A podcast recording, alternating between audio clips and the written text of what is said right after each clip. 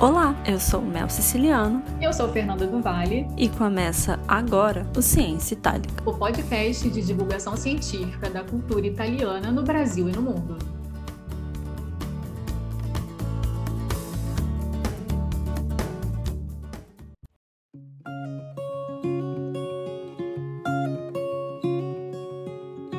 No Ciência Itálica deste mês, conversamos com Milena Vargas.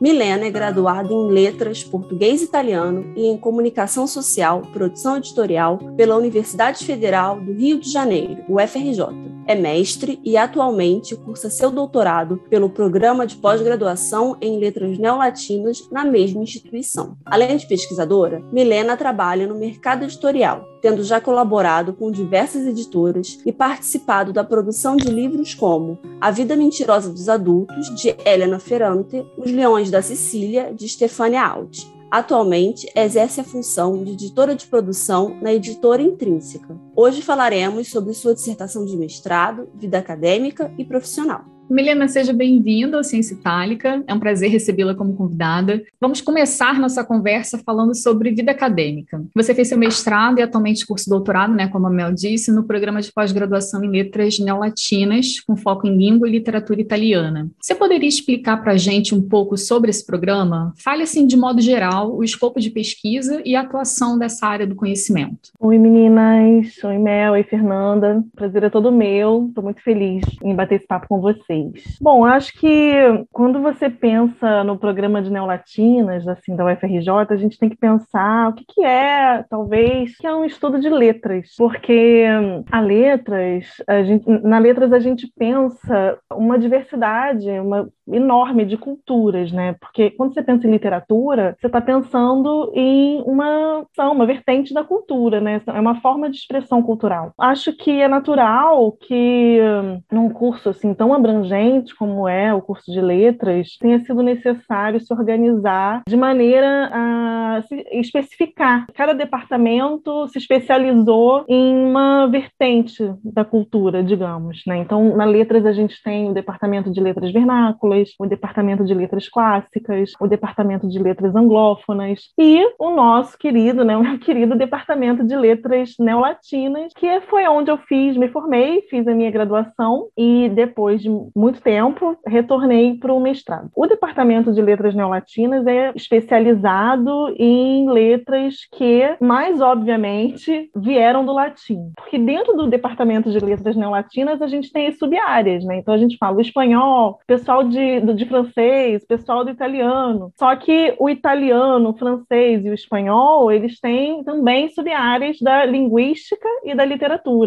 Então, tem um pessoal que se especializa mais na linguística do italiano, na linguística do espanhol, na linguística do francês, o pessoal que se especializa em literaturas. Eu sempre me interessei muito, assim, por literatura, né? Eu sempre tive muito essa, essa paixão pelo contemporâneo, especificamente, não? que é bem difícil, que vinha sendo bem difícil na minha graduação, por exemplo. O que se estuda normalmente em literaturas italianas no programa de letras neolatinas são é, é, é as origens, né? Dante, Petrarca, literaturas clássicas e talvez tenham originado, talvez não, que originaram muito do que hoje a gente tem, a gente entende como o que é uma literatura italiana, né? Inclusive a língua italiana, que é, que é originada, né, do, do dialeto fiorentino por causa do Dante Alighieri. Eu acho que é isso, assim, resumindo bem, o Departamento de Letras Neolatinas é um lugar onde a gente está especializado em estudar essas literaturas, que são é, literaturas talvez originárias também da nossa cultura. Eu acho que tem uma relação muito grande, assim, porque como o Brasil é, recebeu muitas dessas culturas, né, muitas, muitas pessoas, né, muitas imigrações, está muito relacionado também com a nossa cultura, mas é um lugar onde a gente pensa culturas outras, que são diferentes das nossas e que são também culturas formativas, digamos, de, do, do, do nosso contemporâneo né? Eu acho que é assim que eu definiria. Milena, é, vamos focar agora na sua dissertação. É, ela se chama Nápoles, substantivo feminino, a cidade e a mulher na tetralogia de Helena Ferrante. A partir de quais inquietações é, nasce esse projeto de pesquisa?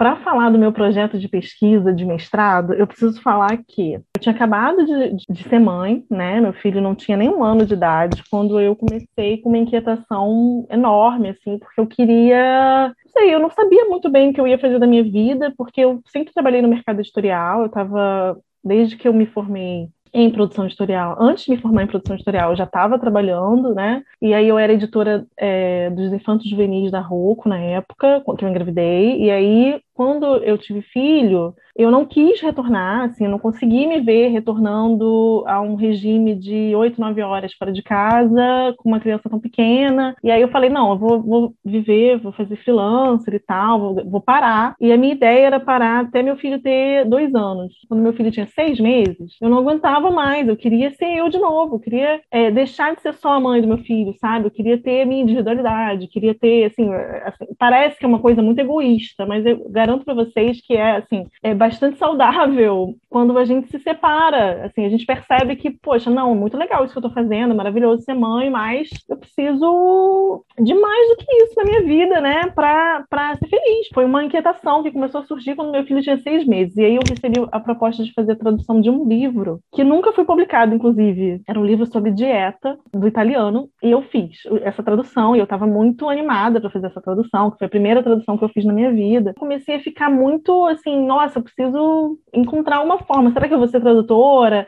Aí eu comecei a sentir muita vontade de estudar também. E aí eu, eu recebi a proposta de fazer a revisão do Frantumalha, da Helena Ferrante. E aí eu corto essa informação para dizer que, quando eu estava grávida, quase parindo, eu recebi a proposta deles para fazer a preparação dos, do A Filha Perdida e do Amor Incômodo. E aí eu recebi da Intrínseca essa, essa proposta, mas com um prazo. Não, eu, eu achava que assim, não ia dar, porque eu estava muito no fim da gravidez e eu achava que eu não ia dar conta, eu podia enfim, parir no meio, imagina, ia deixar eles na mão, e aí eu recusei, mas com muita dor no coração, porque eu não sabia quem era Helena Ferrante ainda. Eles me disseram: olha, é uma grande autora, parece que é um grande best-seller, acho que seria muito legal se você fizesse. Eu falei: bom, eu também queria fazer, mas não vai rolar. Aí, depois, eu fiquei louca, apaixonada pela Ferrante no, nos ensaios, na não ficção, porque ela, não sei se vocês já leram Fantomalha, que normalmente é o livro que as pessoas menos conhecem, mas ela fala muito de questões assim da literatura, né? É uma coisa, você percebe que ela é uma autora que ela tem muito conhecimento teórico, né? Ela cita Benjamin, ela cita Barthes, ela cita Calvino, ela cita todo mundo importante, ela cita Hannah Arendt, ela, ela cita Clarice Lispector. Você vê que assim, é uma gama muito grande de autoras e de autores, de, né, é, você vê que ela tem uma leitura muito aprofundada da literatura. Então, assim, uma autora que faz literatura com esse background, você percebe que ela realmente ela não está fazendo, ela não está contando uma história simplesmente por contar uma história, né? Ela tem um objetivo. E aí eu fiquei assim muito interessada em ler mais dela. Aí que eu fui ler a tetralogia. E aí quando eu propus o, o meu projeto, calhou de estar tá perto de propor o projeto, quando eu estava lendo assim o primeiro livro. Eu não tinha terminado de ler a tetralogia ainda. Eu, eu só li o primeiro livro e falei, vou, vou, propor um projeto sobre o primeiro livro da tetralogia, sobre a, a Ferrante. E aí, meu projeto ele estava totalmente focado nessa questão do dialeto, porque ela diz assim o tempo inteiro, né? Disse em dialeto, disse em dialeto, sempre em terceira pessoa e sempre o dialeto colocado nas assim, nas posições de angústia, né, de mal-estar na obra. Né? É, é um dialeto que serve para comunicar um sentimento ruim, sempre um sentimento de raiva, um sentimento de rancor, alguma, um momento de perturbação interna, né? Aí é quando vem, quando surge esse dialeto. E aí eu coloquei, coloquei isso na, na pesquisa. Então, o meu primeiro incômodo nessa obra assim, foi esse disse em dialeto. O que, que esse dialeto está dizendo? Foi a partir dessa questão do disse dialeto que eu percebi assim que essa relação, essa questão do dialeto, da linguagem, estava muito relacionada à experiência dessas personagens é, na cidade. Essas personagens, enquanto mulheres, enquanto é, pessoas né, a quem era negado o direito de estudar, né, de, de, enfim, de se relacionar com o próprio corpo, que estavam sempre precisando ser, de alguma forma, restringidas ali naquela sociedade, percebi que tinha uma relação muito grande, né? Então, a pesquisa do mestrado acabou é, se virando para a cidade, né? O que, que era essa cidade de Nápoles? O que, que era esse caldo cultural, né? Na experiência dessas personagens, né? E o dialeto, né? Eu acho que era um, um link é, entre essas personagens, né? E a cidade, né? E essa origem. É, acabou que é, essa dissertação de mestrado foi muito representativa para mim, porque combinou, de alguma forma, a, com a minha inquietação com uma inquietação que eu nem sabia que eu tinha, que era a inquietação de uma mulher que também saiu do lugar de origem, né, que também fez esse movimento de fuga de fora, que também tinha essa relação com a origem, que era uma relação de extirpar de si mesmo, né, essa origem. Foi um elo para mim de mim mesma com esse passado, com essa origem, né? Foi foi foi uma forma também de apaziguar a, é, é, a, a, minha experiência lá, a minha experiência com a minha própria cidade, né? Então, é, e, e de alguma forma também a minha experiência enquanto mulher, né? Enquanto mãe, tudo isso acho que, que, que foi colocado ali dentro dessa dissertação, assim, foi, foi, um, foi um momento de crescimento muito grande, assim. E, e eu acho que esse é o gancho para a próxima pergunta, que, que é justamente essa, esse protagonismo da cidade, né, que no texto você discorre é, sobre o quanto a cidade é importante para a construção dessas identidades, especialmente das personagens principais da tetralogia napolitana, né, a Lili e Lenu. É, Nápoles seria, então, uma força motriz, né, que coloca as personagens em movimento e não aquele plano de fundo estático para a história rolar. Na sua opinião, considerando as outras obras né, da autora, Nápoles também seria uma personagem? Olha, eu me coloquei muito essa pergunta quando eu estava escrevendo a dissertação. Quando você pensa em personagem, o que é um personagem? Né? Um personagem é alguém que, enfim, está construído ali discursivamente, né? E que atua na obra é, enfim, de alguma forma modificar o contexto, assim, as relações. Eu acho que nesse sentido, assim, a, a, gente pode dizer que, que Nápoles é um personagem atuante, né? É, um, é, um, é uma por, e não só na tetralogia, como em toda a obra da Ferrante, de alguma forma, a gente tem uma construção discursiva, né?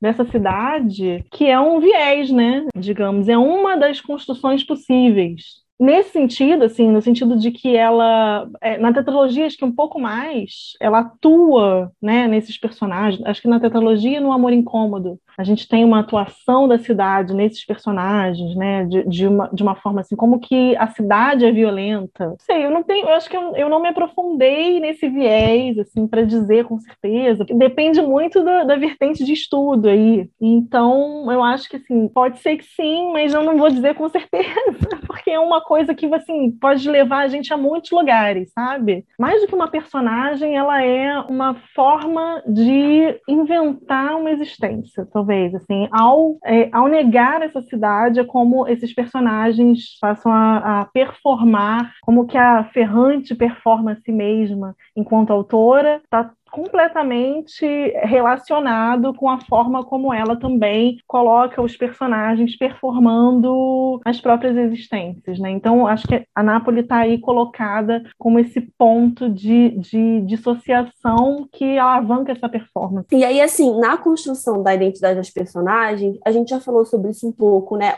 O dialeto surge de maneira forte. E aí a gente queria que você falasse um pouco sobre isso, do dialeto na, na construção da Lili e da Lenu como como pessoas, né? Como esse, esse discurso de si mesma perpassa sobre o dialeto. Eu acho que é muito importante aqui eu fazer um parêntese, porque esse dialeto, que a Ferrante chama de dialeto o tempo inteiro, né? Ela, ela ao, ao, chamar o dialeto napolitano de dialeto, ela está negando a essa língua uma força política, né? O napolitano é uma língua reconhecida pelo UNESCO, patrimônio nacional italiano, é uma língua complexa. Quando você fala de dialeto na Itália, né, a gente está pensando numa, num país que sofreu, assim, que teve uma unificação bastante tardia e que foi é, obrigado, né, é, a se unificar linguisticamente com o italiano que hoje que a gente chama de italiano standard. Não é uma língua natural para 95% dos italianos, sabe? É uma língua que foi aprendida na escola sob uma política de unificação, de fortalecimento reconhecimento desse Estado, para que houvesse essa força, né, como país, eles precisavam que as pessoas conseguissem se comunicar. Isso foi uma grande opressão sofrida por essas pessoas. Você, você falar o dialeto, se comunicar né, com o dialeto, significa que, é, que você é inculto, que você não estudou. Então, tem toda uma, uma, uma questão aí bastante forte e é isso que esse dialeto representa na vida dessas, dessas personagens. Né? Ela fala que o italiano dessas meninas era um italiano livresco, ou seja, é uma, é um, não era natural, e representava justamente é, é, crescer economicamente. Assim, é era a possibilidade de, de fugir dessa língua, uma, é um símbolo de, desse status social que ela quer apagar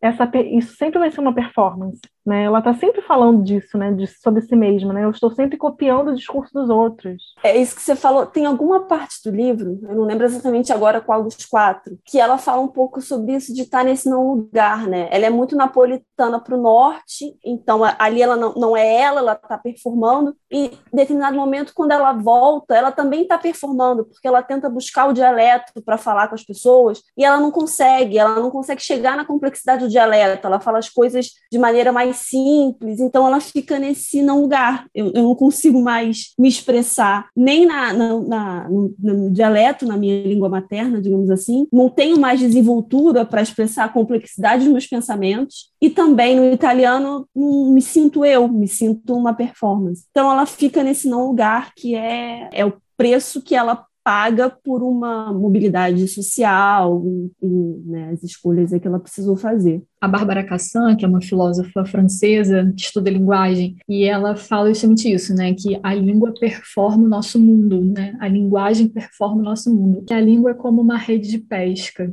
Então, a gente vai performando o mundo, né, e vai pegando outros peixes e, e forma um mundo não totalmente o mesmo, mas também não totalmente um outro. Quer dizer, você vai formando identidades singulares e a gente começa a debater o que, que é falar aquela língua e o que, que é falar como nativo. Então, assim, esse esse, essa angústia né, da, da, da, Helena Ferrante, né, das personagens, da, de estar tá nesse não lugar, que está intrinsecamente ligado com a identidade, com o que você vive naquela cidade. Então, nós que somos descendentes e podemos, porventura, dominar a gramática, seja a italiana oficial né, do Estado, seja um dialeto, a gente nunca vai falar de fato o italiano, né? Nessa, nesse raciocínio, porque a gente não viveu aquela história, a gente não está naquela cidade, naquela, naquele burburinho, naquelas relações, né? A gente está num outro lugar, então a gente vai dominar uma gramática com outra experiência. É, Milena, quais outros textos ou autores foram importantes, foram, enfim, relevantes na construção da sua dissertação? Assim, quais você destacaria? Olha, eu, quando comecei assim, essa pesquisa, eu estava muito, muito interessada numa coisa é, mais antropológica. Eu li Milton Santos, que foi assim muito importante, assim, traz um olhar sobre a, a experiência das pessoas na cidade, né, né da, da, questão da pobreza, né, da vida em comunidade. Eu passei disso, dessa questão mais antropológica, de, de, de ler um Stuart Hall, que está pensando a identidade contemporânea, né, esse, esse novo lugar das, das, nossas construções identitárias, né, e eu passei disso para uma leitura mais filosófica. Fui para Bachelard, que é um teórico francês do espaço, que está pensando é, justamente essa ideia da cidade, né, da leitura da cidade como lugar né, de conforto, que não é muito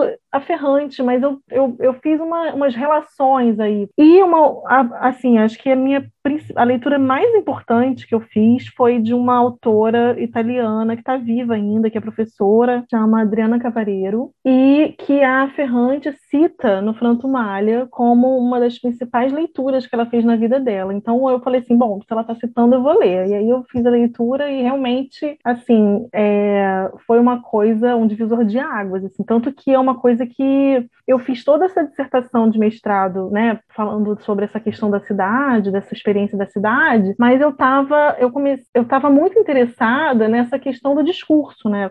Como que a cidade é uma construção discursiva, né? Como que essa narradora é, ela está trazendo essa cidade para o discurso, né? Milena, vamos entrar agora no doutorado. Você pode contar para a gente alguma coisa sobre ele? Seu foco ainda é literatura italiana contemporânea? Isso, meu foco ainda é literatura italiana contemporânea, ainda é Helena Ferrante, sobre o desejo, o desejo da narrativa contemporânea, como que hoje, né, as pessoas desejam essa narrativa como uma forma de preenchimento, né, do, do, da identidade, né, uma, eu estou pensando um pouco essa questão da construção do, das narrativas para é, é, é, como que a Ferrante ela, ela trabalha. Eu acho que assim é, tem duas formas, tem duas maneiras como ela trabalha essa construção identitária, né, na obra dela. Tem essa questão do que eu já falei que da, da performance dela mesma enquanto autora, né, porque mas isso assim todo autor toda pessoa que escreve, ela parte de uma construção de um sujeito autor, né? Ela parte de uma performance de autor, né? E aí tem esse ponto. E aí tem um outro ponto é como que ela constrói isso é, também, né? Como que isso é um tema também das obras dela. Né, como que a, a, a Lenu da tetralogia, que é uma personagem que é uma performance, né, ela mesma não sabe quem ela é, ela está sempre, né, como que a relação dela com o outro é primordial né, para a construção dela mesma, a ponto de, de do eu dela estar tá completamente esvaziado, né? O eu dela é um vazio. Isso é um paradigma social do, da, da contemporaneidade, né? Como que os nossos eus, um professor uma vez me perguntou isso, mas, mas nós somos vazios? Nossa subjetividade é vazia mesmo? Eu falei assim, olha, eu não sei se somos vazios, mas sem dúvida nós nos sentimos vazios, né? Eu acho que talvez esse vazio seja muito mais uma sensação do que uma existência, né? A gente está sempre querendo preencher esse vazio, né? É, é, assim, eu, eu acho muito indissociável. Eu acabo falando muito de mim mesma quando eu estou falando da minha pesquisa, porque para mim é muito indissociável, assim, porque está muito relacionado com a minha própria, assim, a, a minha própria motivação para o mestrado foi preencher esse vazio, né? Eu queria deixar de ser apenas mãe do meu filho, eu queria performar outra coisa. E aí eu fui estudar, fui fazer um mestrado, né? Enfim, a minha pesquisa é muito mais uma questão da sociedade contemporânea do que a sociedade italiana em si, mas como a autora é italiana, então cabe na neolatinas, acho que é tipo isso. Esse processo, Milena, de segunda graduação, né, você fez duas graduações, você já trabalhava no mercado editorial quando cursou comunicação social, com habilitação em produção editorial? Como é que foi esse processo? Então, quando eu estava fazendo vestibular, a minha primeira opção era produção editorial porque eu li num almanac sobre profissões, e aí, eu, poxa, eu lia, a minha, minha assim, o grande prazer da minha vida era ler, eu achava que eu tinha que trabalhar com isso. E aí eu não, eu, eu, fui, eu fui primeira colocada no meu vestibular para letras, que era a minha segunda opção. Mas para comunicação faltou um ponto, eu não passei. E aí eu falei, bom, vou fazer letras, né? E aí eu caí no, na letras italiano por uma série de coisas muito aleatórias. Eu queria fazer uma língua, eu adorava o CD do Renato Russo, e, e aí eu ficava assim: ah, vou fazer italiano, não queria fazer inglês. Eu, a minha escolha pelo italiano foi muito aleatória, não teve, tem nada a ver com herança, genealogia, identidade, nada disso. Foi uma coisa assim: eu tinha que escolher uma língua e escolhi o italiano. E eu amei, fiquei completamente apaixonada pela Itália na graduação, enfim. Só que eu terminei a graduação, acho que eu já falei um pouco disso, sem saber, porque eu não queria dar aula. É, então, é, eu estava assim, poxa, mas o que, que, eu vou fazer da minha vida? Será que eu consigo? Eu queria ser tradutora, queria, queria mil coisas e não estava me encontrando um espaço. E aí eu falei, pô, eu vou fazer. Eu, eu não, não tinha me formado ainda, eu estava no último semestre. Eu falei, vou puxar uma disciplina de produção editorial, que é o que eu sempre quis fazer na minha vida. E aí eu fui, puxei duas disciplinas. E eu falei assim, cara, eu acho que eu devia fazer. Aí, aí lá eu descobri que eu podia pedir isenção de vestibular. E eu pedi isenção de vestibular, aí eu larguei o, a licenciatura, fiz só o bacharelado em letras. E fiz a isenção de vestibular, passei e e, e, assim, é só para produção editorial, porque normalmente acontece que, como produção editorial é um curso menor dentro da comunicação, as pessoas fazem publicidade, tem muita concorrência para publicidade, jornalismo, né, que são os maiores cursos, e produção editorial acaba ficando com vagas ociosas, e foi nessa que eu entrei. E aí, assim, eu fiz um semestre de, de produção editorial, e aí eu consegui um estágio na Record, na editora Record, e aí eu fiquei lá até me formar. E aí eu segui, assim, depois eu fiz, eu, eu saí da Record, fui para Rocco, fiquei bastante tempo na Rocco, tive uma passagem pela Intrínseca também, colaborei com a Leia, colaborei com a Objetiva, enfim, acho que todas as editoras do Rio, eu já colaborei de pelo menos um pouquinho, eu já tive alguma coisa, né? Algum, eu já fiz algum livro. É, Milena, a gente já falou um pouco sobre isso, né? É, que durante a sua trajetória você trabalhou, enfim, diversos projetos editoriais e frequentemente nesses projetos você junta os saberes das duas áreas do conhecimento. Atualmente, você trabalha como editora de produção na Intrínseca. É, quais são exatamente as suas funções como editora? Olha, é, a função do editor, né, infelizmente, não é só ler livro. o livro é um produto e que entra numa cadeia de produção dentro da editora e a função, assim, no meu caso, antes eu estava como editora assistente, então eu estava auxiliando o editor de produção nessa coordenação dessa cadeia, né? Na verdade, cada equipe precisa de muita gente. Agora, como editora de produção, que eu acabei de assumir, né? Eu tô, é, é eu acho que a gente, eu, eu vou entrar mais numa, num contato maior com o marketing, com, assim, é, a, a gente acaba fazendo muita apresentação, conversa sobre, sobre venda também do livro, né? Mas, assim, eu estou num setor muito pequeno, então eu ainda estou fazendo muita produção, claro, né? Um setor novo da Intrínseca, que a gente está fazendo livros agora de não ficção é, voltados mais para essa, essa vertente nova de negócios, essa coisa da, de economia, então, a gente tem um pouco essa preocupação de trazer esses livros que conversam com o que a gente está vivendo hoje, né, com a nossa sociedade hoje, com as necessidades dessa, dessa sociedade, né, a necessidade dessa reconstrução, desse investimento do Estado, de, de trazer políticas né, que, que beneficiem os cidadãos, que, que tragam uma igualdade de direitos, que tragam dignidade né, na experiência, e também livros que as pessoas querem, desejam, né? Esses best-sellers que, são super atuais, mas a gente ainda está é uma, é uma esse, esse, setor ainda é uma grande construção, né? Do que, que ele vai ser, mas a gente eu estou trabalhando neste momento mais em não ficção, né? Basicamente, o, o, trabalho do editor é um trabalho de receber os livros, né? Eu tenho um chefe que é o editor de aquisições, e ele que vai para as feiras, ele que escolhe o que, que vai ser publicado, ele conversa com a gente também, às vezes, sobre isso, às vezes não, mas ele que traz, né, o que tem de novidade, o que está vendendo muito lá fora, ele traz os números, né? E a gente coloca coloca para produzir, né? E colocar para produzir é mandar para produção, mandar para um preparador de originais, né? Mandar para fazer uma leitura interna, uma preparação interna do livro. E geralmente são duas revisões. Depois da leitura interna tem uma diagramação, e aí sim, duas revisões. E pensar a capa, pensar como colocar esse livro no mercado, né? Como conversar com como que esse, é, como que a gente, a gente conversa com marketing e, e, discute como que a gente vai vender esse livro, escreve, enfim, releases. O mercado, assim, o, o trabalho com o livro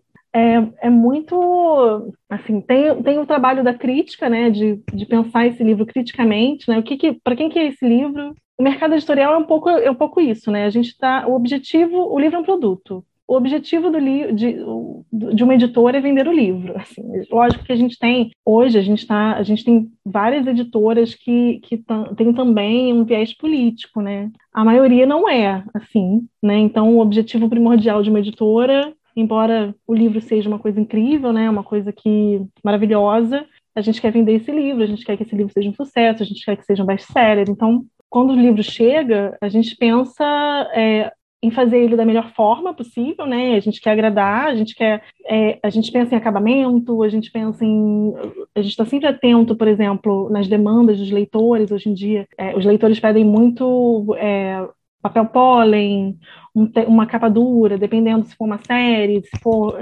enfim, tudo isso tem que ser, tudo isso tem que estar dentro do nosso planejamento, né? O trabalho do editor é um pouco é, no meu caso, que sou uma editora de produção, é garantir que esse livro seja publicado é, de forma a alcançar, né, alcançar o maior público possível dentro de, desse escopo de, de não apenas, idealmente, né, não apenas vender o livro, mas alcançar essa posição crítica, né? Acho que esse é um objetivo meu. Milene, isso é fundamental, né? Porque muita gente acha que às vezes o acadêmico só tem a opção da universidade para trabalhar como professor, né? Não enxerga a, as outras atividades no mercado de trabalho. E isso também não é por acaso. Muitas vezes a própria empresa não valoriza ou não incentiva, tem sempre conflito de horário, enfim, é muito difícil também para o acadêmico encontrar um espaço no mercado de trabalho, né? Verdade. Então, eu queria que, que você falasse um pouco assim, você acabou falando também, e isso é, é muito bacana, é, de como a área acadêmica te ajuda a fazer o seu trabalho, né? O quanto você ser mestra e o quanto você ser doutoranda auxilia e enriquece a sua atividade, né? Como, como editora. Eu acho que é muito natural mesmo, assim, geralmente é, a academia acaba é, fazendo com que a gente tenha muita dificuldade de, de entrar em qualquer outra área, assim, que não seja dar aulas, né? Pessoal normalmente que faz mestrado, doutorado, acaba dando aula, mas é, esse talvez fosse o meu objetivo também quando eu comecei o mestrado. Eu acabei retornando para o mercado editorial por uma sorte, assim. Eu me percebi com um olhar diferente a respeito dos meus dos livros, né? Das coisas que eu estava fazendo, a partir do momento que eu que eu comecei a estudar o contemporâneo, né? Estudar essa, a nossa sociedade. Eu acho que acho que faz toda a diferença, uma vez que eu estou fazendo livros, né? Estou editando literatura contemporânea que tratam de temas contemporâneos, que falam dessas questões de, alguma, de uma forma ou de outra, né? Seja literatura ou não ficção né? Seja porque eu faço muita literatura também, tenho feito uns livros nacionais para fora, né? Como freelancer. Então, é, de uma forma ou de outra, a gente acaba tendo um olhar novo, renovado, né? A respeito dessas mesmas questões e trazendo um olhar mais crítico. Acho que a pesquisa nesse ponto foi, me ajudou dessa forma, né? Mudou o meu olhar para as leituras que eu faço, tor tornou esse olhar mais crítico, a ponto de que hoje eu tenho mais capacidade capacidade de discutir esses livros. Acho que, acho que eu entrei num setor também que me, que me ajuda muito nesse sentido. Mas, mas é isso, assim, é, eu não sinto que necessariamente isso vai ser valorizado pelo mercado de trabalho mas de alguma forma, como me fez crescer muito como pessoa, como indivíduo, eu acho que eu estou conquistando novos espaços, muito porque eu estou fazendo esse percurso acadêmico. Para terminar, faremos a nossa tradicional pergunta.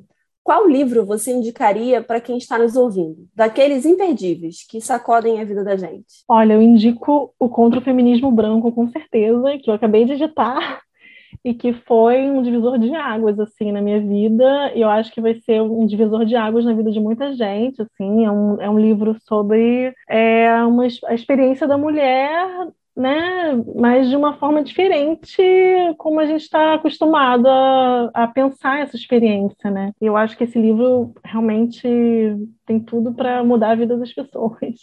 E todos os livros da Helena Ferrante, com certeza. Maravilhoso, Milena. Nossa, muito, muito, muito obrigada pela sua disponibilidade, né, por compartilhar conosco a sua experiência, essa análise tão, tão incrível, tão maravilhosa, tão enriquecedora, né, da literatura, da língua, da cultura, enfim. A gente realmente ficou muito feliz de você ter topado participar do, do Ciência Itálica. Seja sempre bem-vinda. Acabando o doutorado, pode voltar aqui para a gente compartilhar essa pesquisa. Que Obrigada. Eu adorei também. Obrigada a vocês. Adorei essa, bater esse papo com vocês. A gente se fala. Para você que nos escuta, lembrando que estamos no perfil instagram.com.br calabrizelas, com dois L's no final. Obrigada pela companhia. Até a próxima.